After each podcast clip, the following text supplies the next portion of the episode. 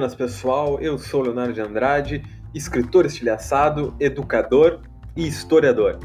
E esse é o Papo de Quarentena. O que, que a gente vai fazer aqui no Papo de Quarentena? A gente vai falar sobre um pouco de tudo, principalmente sobre as coisas que estão acontecendo aí nesse mundo estranho, nesse momento de quarentena, de isolamento social, e torcer para que em algum determinado momento esse podcast não se chame mais Leonardo de Andrade, Papo de Quarentena, mas que tenha né, apenas um objetivo de informar as pessoas. O que, que nós vamos tratar exatamente nesse programa? Como eu falei, a gente vai tratar um pouco de tudo, um pouco de história, um pouco de educação, um pouco de política, trazendo sempre convidados que sejam pontuais relacionados a esse tema e fazendo uma conversa muito leve com todos relacionados a isso. Bem, antes da gente começar, eu queria dizer que o Papo de Quarentena tem o apoio da editora Fugitivo Literário e de Power, aulas particulares.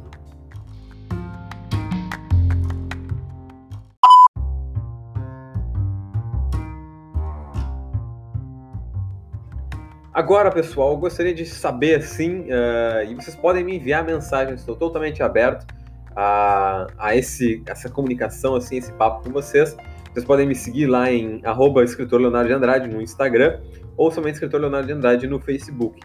Mas eu queria saber das quarentenas, como é que as pessoas estão segurando as quarentenas, né?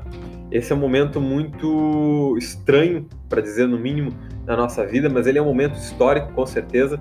A gente não tem como ignorar o fato de que esse momento será tratado no futuro em livros de história, em ah, na escola, enfim, e que isso será abordado a partir de determinadas perspectivas políticas e perspectivas sociais. Né? Uh, o mundo vinha muito despreparado para o que aconteceu, na verdade, é bem comum a gente ver autoridades falando sobre isso, por exemplo, Bill Gates falou sobre isso em TED Talk, falou sobre isso recentemente também no especial da Netflix é, Explained, né, ou Explicando aqui no Brasil, em que ele falou sobre pandemias, e ele meio que abordou essa questão, e essa questão também é abordada por outros pensadores e por outros uh, intelectuais não conformados do nosso tempo, sobre a questão de que o mundo, os governos, as sociedades, elas vinham se preparando, na verdade, para uma guerra é, uma guerra pontual, uma guerra física, e desde a Guerra Fria, desde a Segunda Guerra Mundial, por exemplo, o mundo vem investindo pesado em armamento, em arma nuclear e em possibilidades bélicas, mas não vem investindo, por exemplo, numa saída contra uma guerra invisível.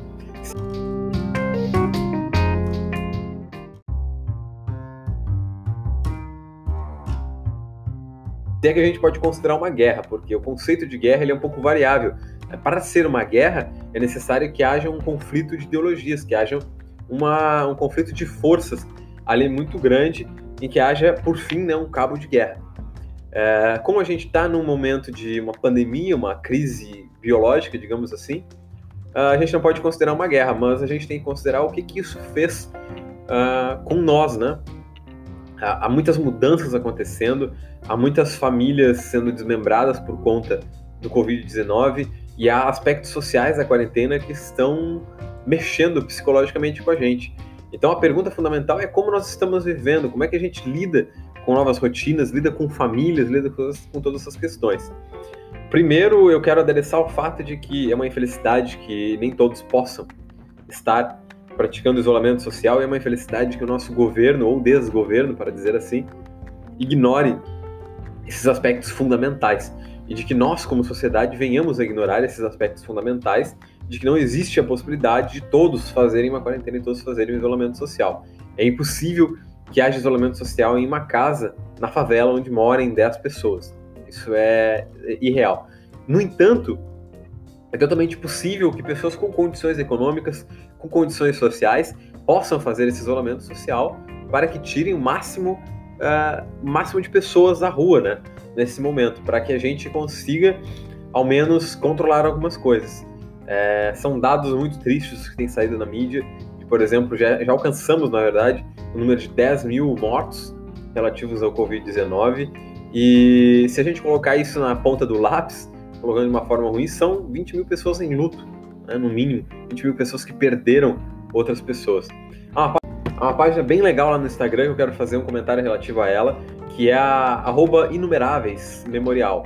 A Inumeráveis é uma página que está dedicando, está fazendo memorial dedicado à história de cada uma das vítimas do coronavírus no Brasil e colocando né, uma citação de algum familiar ou alguma coisa e embaixo dizendo o nome da pessoa, o nome da vítima, a sua idade, e que não é apenas um número, como o governo vem tratando e como as autoridades no Brasil vem tratando. Bom, eu sei que o momento das quarentenas é difícil, o isolamento social é muito complicado, o ser humano ele é por sua ordem de criação um indivíduo social, ele necessita estar com outros indivíduos, eh, ele necessita estar em sociedade.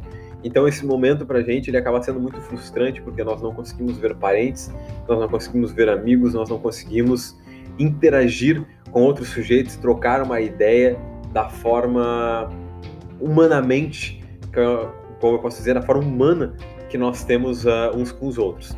Então, isso tem acabado gerando alguns problemas, principalmente para crianças que estão em quarentena, né, que vão sofrer um processo de adaptação relativo a isso aí. Mas isso também é um momento histórico, como eu falei, e existiram coisas que nos trouxeram até aqui, até esse momento das quarentenas, e existiram coisas que nos esboçarão uma possibilidade de como a sociedade virá se reinventar no agora e no depois. Né? Por exemplo, esse é momento, como eu falei, esse é um momento histórico.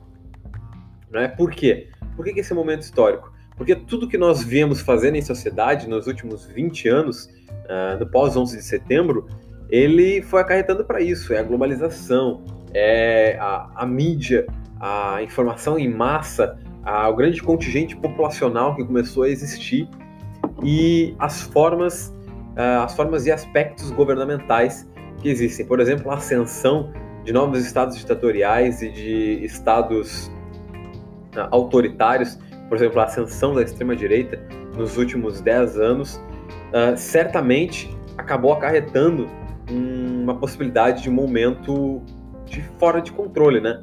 Porque como a gente já tem visto, autoridades da extrema-direita uh, não acreditam no Covid-19, não acreditam na, na pandemia e continuam a dizer que isso é somente uma gripezinha, de que isso vai passar, e coloca-se, por exemplo, a economia em um grande pedestal. É, é, importante perceber que mortos não fazem economia. O que virá depois a gente não sabe. Mas o fator de nós desconfiarmos tanto da nossa sociedade atual, de nós termos tido governos corruptos nos últimos anos, principalmente no Brasil, levou a nossa sociedade a um colapso extremo, que é justamente isso que nós estamos vivendo. A pior economia desde 1929, desde a queda da Bolsa, uh, colapsos familiares, crises uh, desesperadoras, pessoas passando fome, por exemplo, os casos do Equador de pessoas sendo largadas na rua simplesmente por morte. Então nós temos uh, o efeito da globalização que desmoronou quando os países fecharam suas fronteiras, quando os países se fecharam uns aos outros, principalmente na Europa, em que talvez não se esperava esse movimento por conta da União Europeia mas isso acabou acontecendo. E por fim, esse colapso da sociedade moderna que a gente está vendo, que as instituições elas não funcionam mais, elas não têm uma grande utilidade. As instituições governamentais não sabem o que fazer e outras instituições democráticas elas estão ruindo lentamente por conta uh, dessa própria proposição de que tudo saiu de lugar. Agora, existe muita gente falando aí na internet, muita gente discutindo sobre isso, e eu sei que existem intelectuais não conformados, uh, debruçados sobre essa questão, em o que virá depois. A gente não tem exatamente como saber o que virá depois. Eu, como, na minha particularidade de historiador, não tenho como dizer também o que virá depois, porque o historiador é, na verdade, aquele sujeito que se debruça no passado para entender o presente. Então, há muitas dessas consequências, como eu falei agora, a globalização, a informação em massa, ah, a ascensão de governos ditatoriais, que nos trouxeram até o momento presente e acabaram auxiliando o colapso da sociedade moderna. Isso é muito nítido, por exemplo, quando a gente olha como os Estados Unidos vêm tratando a pandemia, como os hospitais privados vêm tratando a pandemia, simplesmente internando pessoas, às vezes sem ter um diagnóstico certo, somente pelo, pela questão de dinheiro. E também como o governo brasileiro tratou a questão dos auxílios emergenciais, largando auxílios emergenciais sem fazer um planejamento estratégico com o objetivo de diminuir a aglomeração e acabou aumentando a aglomeração e muitas pessoas que nem precisavam de auxílio emergencial acabaram recebendo. É impossível, então, esboçar possibilidades do que. É impossível, na verdade, esboçar o futuro. A gente não tem como saber. O que a gente tem como certo agora é de que a sociedade ela está entrando numa beira de um colapso de que nós não sabemos se as, se as instituições que nós temos agora elas se manterão, as instituições como educação, como democracia, como governo e o Estado de Direito que nós temos uh, vai acabar se mantendo. Há algumas perspectivas um pouco fora da casa, talvez, de que a gente pode acabar num momento semi-feudal, digamos assim, numa vida de campo, num retorno a alguma sociedade foi anteriormente. Uh, eu não consigo concordar totalmente com essa visão, porque eu acho que a humanidade se reinventa, a humanidade se repensa, a humanidade retoma caminhos. Mas eu acredito que o pós, uh, o pós-pandemia, o pós as quarentenas, como elas serão chamados, nos mostrarão que talvez o que a gente vem fazendo não funcione. Talvez o aquecimento global esteja aí e quem sabe nós conseguimos perceber que com esse isolamento da humanidade, com esse tempo à parte, nós conseguimos restaurar o nosso planeta um pouco. Que talvez o capitalismo também não funcione de todo, porque ele deixou essa massa de pessoas famintas e pessoas sem condições para lidar com uma pandemia. E deixou também uma massa de pessoas que acreditavam ter condições, que acreditavam que tudo era certo, né? Uma geração passada da minha, a geração que nasceu nos anos 60, 70, acreditava em cargos públicos, em concursos públicos, uma segurança de trabalho, os novos tempos vieram para mostrar que não existe segurança, não existe nada seguro, não existe nada que é eterno, nada que não é mutável, que os tempos são totalmente líquidos, como diz o filósofo Zygmunt Bauman. Uh, ademais, no Brasil a gente passa por um momento político muito conturbado, com a presença do presidente Jair Bolsonaro fazendo as coisas que ele faz, fazendo esse desgoverno de não acreditar na pandemia, de não acreditar no colapso, de não acreditar em nada e tentando lidar ali com as classes, uh, as classes políticas, né? A classe, a classe econômica que faz muita pressão, a burguesia e tentando lidar com as pessoas que ainda o apoiavam, que ele vem cada vez mais perdendo parte desse apoio. Então, são coisas ainda que estão, estão, estão para ser escritas e nós não sabemos o futuro. Haverá impeachment? Difícil dizer. Né? Uh, o momento não é de se reunir, talvez, para fazer um impeachment. A gente tem coisas mais importantes. Não que o impeachment não seja importante, por exemplo, eu acredito que o presidente já ultrapassou a sua cota de crimes contra o próprio Brasil, mas existem coisas muito mais urgentes em que os governadores, os senadores os deputados estão se preocupando. Essas coisas urgentes são as pessoas morrendo. Bom, pessoal, chegando no final do programa, eu quero deixar algumas dicas de segurança e isolamento para todas as pessoas nesse papo de quarentena. Eu prometo que todos os próximos programas talvez sejam mais leves e a gente acabe discutindo uh, algumas outras coisas relacionadas a, por exemplo, paternidade, talvez paternidade em casa, uh, vacinas, enfim, tudo que vier na telha e tudo que houver de sugestões. Acho que é super importante abordar os aspectos sociais da quarentena nesse momento, como nós estamos vivendo, uh, como nós estamos tendo novas rotinas, como é que nós estamos lidando com tudo isso que está acontecendo. Conta aí para mim, manda mensagem lá no Instagram, arroba escritor Leonardo de Andrade. E se você tem condições de fazer o isolamento, tem condições de fazer a quarentena, faça a quarentena, respeite as condições sociais. Se vai sair na rua, saia apenas de, saia apenas de máscara, saia rápido, faça apenas o que você tem que fazer muito rápido, não faça junteiros, não faça festas, churrascos na laje. Se você tem condições de fazer isolamento social e a quarentena, faça. Isso é muito maior do que eu, você e qualquer um de nós. Lembrando que o Papo de Quarentena tem o apoio da editora Fugitivo Literário, que vocês podem seguir no Instagram em Fugitivo Literário.